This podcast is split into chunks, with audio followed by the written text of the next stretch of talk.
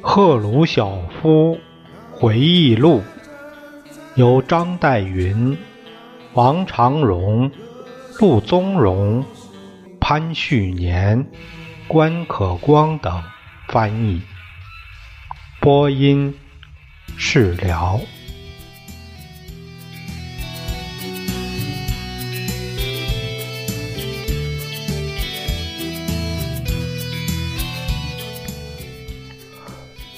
我们这一节是有个小标题叫“帕顿院士”。这一节回忆录叫“帕顿院士”。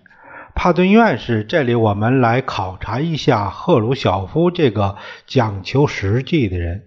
他关于硬让工作忙的人参加无止境的思想教育会议而浪费时间的议论是非常正确的。但是这些会议现在还在继续。赫鲁晓夫如此愤怒地拒绝用他的名字命名基辅的一座新桥。那个时候，可能已经忘记在他统治乌克兰那些日子里，他曾筹划鼓励对他自己的了不起的个人崇拜。这些已深深地引起。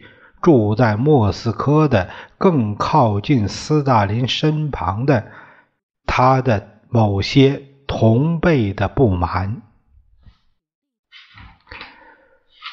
呃，所以说这个赫鲁晓夫他接着说啊，他说我在乌克兰就职不久，一个叫叶夫根尼·奥斯卡罗维奇·帕顿的著名机械工程师。来到我的办公室求见。当他进来看到我时，我发现他是一个身体、身材结实、头发花白、上了一些年纪的人。他有一个狮子样的面孔和一双明亮锐利的眼睛。他向我致意后，立刻呃从口袋里拿出一块金属，把它放在我面前的桌子上。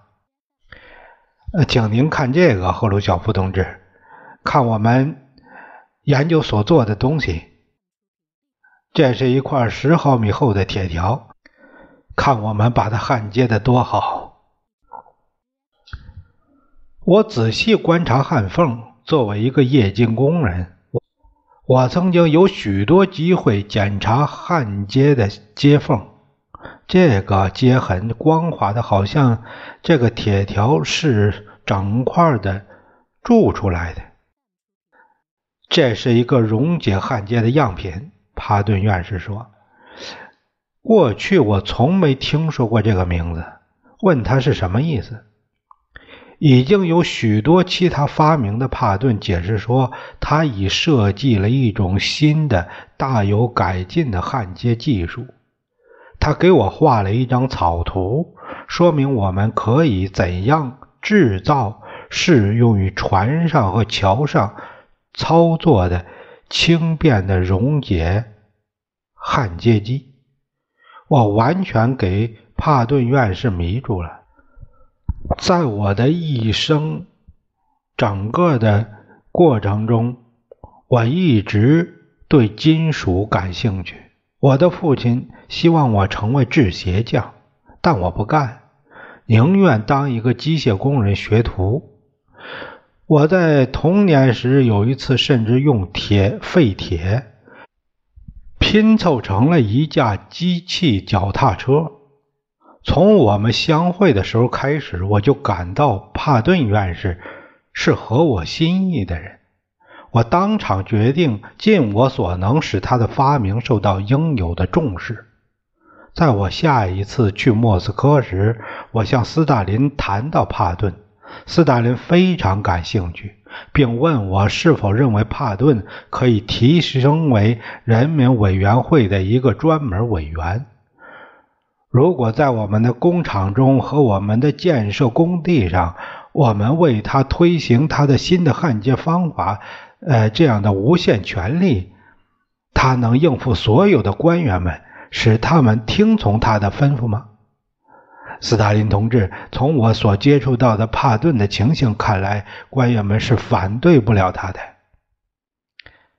因此，帕顿被授予在我们工业中推行溶解焊接的权利。一天，我向他提出关于使用溶解焊接在装配线上制造坦克车身的意见。帕顿同志告诉我：“你认为你的技术能适用于坦克用的钢铁吗？”我要研究一下这个问题。装甲有多厚呢？大概一百毫米。呃，不容易，但我将试试。我想我们能做到。我派帕顿到哈尔科夫坦克工厂去，并叫那里的党的组织干部叶皮谢夫同志，他现在是苏联政治部主任。将他介绍给那里的设计师和管理人员，这是帕顿院士毕生事业中一个重要阶段的开始。在战时，他指挥了很重要的作用。由于他在我们坦克生产方面推行了改进，坦克开始像煎饼出锅似的从我们装配线上开出来。当我们在战争的早期不得不将我们的工业从哈尔科夫撤退时，他随同我们的装甲工厂撤到乌拉尔。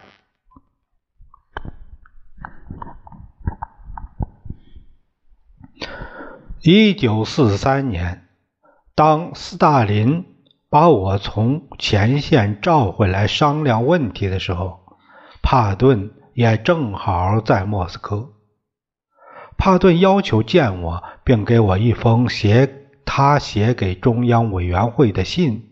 下面是他信中所说的话：一九一七年，我未能认真对待革命。我的父亲是沙皇驻意大利的领事，我是旧制度的产物。我所受的教育是旧的沙皇时代的教育。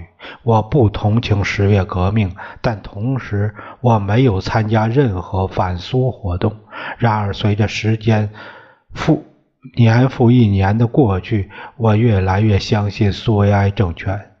以前，我从不认为我应该得到党的任何特别信任和表扬，因我从来没有忘记我在革命初期的鼠目寸光。但是现在我已经站在苏维埃政权这边好些时候了。我认为我最近在生产坦克方面为我们国家战时国防做出了有意义的贡献，因此我感到我已经赢得了能向党提出请求入党的道义上的权利。在这里附上我的入党申请书，请求中央委员会批准。哎，这封信我们可以看到，呃，前苏联的官员任用不在意是不是党员，用不着说，我不仅为这封信感到欢心，而且深受感动。我对他说：“我肯定他是会被接受的。”我立刻把他的信直接交给斯大林。斯大林显然也非常感动，虽然他难得露出他的感情。他简单的说：“这样说，帕顿是决定要参加党了。我看没有不能参加的理由。我提议我们发一个特别指示，直接接受帕顿为正式党员，免除他的通常的预备期。在那个时候。”对于所有来自资产阶级和知识界的入党申请人，有一个两年的强制预备期或候补期。帕顿是一个例外，有意思。我们现在还是有预备党员的说法。战后，帕顿回到了他原来的工作岗位，在乌克兰科学院。当科学家，其后。他任科学院副院长。不久，乌克兰，特别是乌克兰科学家遭到极大的不幸。科学院院长包格莫列茨同志去世了。许多人知道我赫鲁晓夫对帕顿院士特别器重，认为他无疑将被提名为鲍格莫列茨的继承人。我应该说明，帕顿。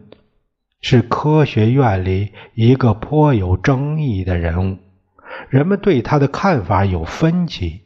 我记得有一次，乌克兰中央委员会宣传部部长向我提他的意见，他说帕顿对中央委员会曾表示出不尊重。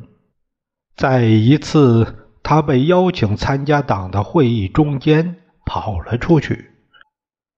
这次会议打算要讨论哪一类的问题呢？我问道。哦，呃，各种关于思想工作的问题。难怪他跑出去。帕顿同志不能为这样的会议浪费他的时间。他大概认为他应该回去做他的科学工作。这是帕顿的典型事例。往往有一些愚蠢的装模作样的人围坐在一起，以无结果的抽象的讨论来卖弄自己的才学。对这样的讨论，他实在不能容忍。在这些人看来，好像他们受到了帕顿的威胁。我们可以使他当选为科学院院长，如果我们施加压力的话。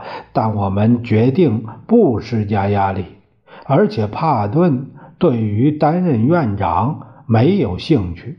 他觉得他的科学工作和他所主管的研究所的工作已经够忙的了。